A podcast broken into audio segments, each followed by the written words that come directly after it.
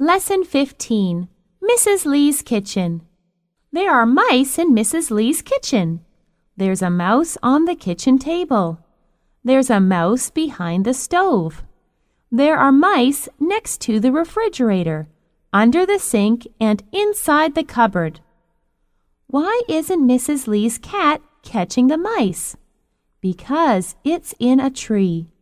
It's staring at Rover with fear and shaking like a leaf.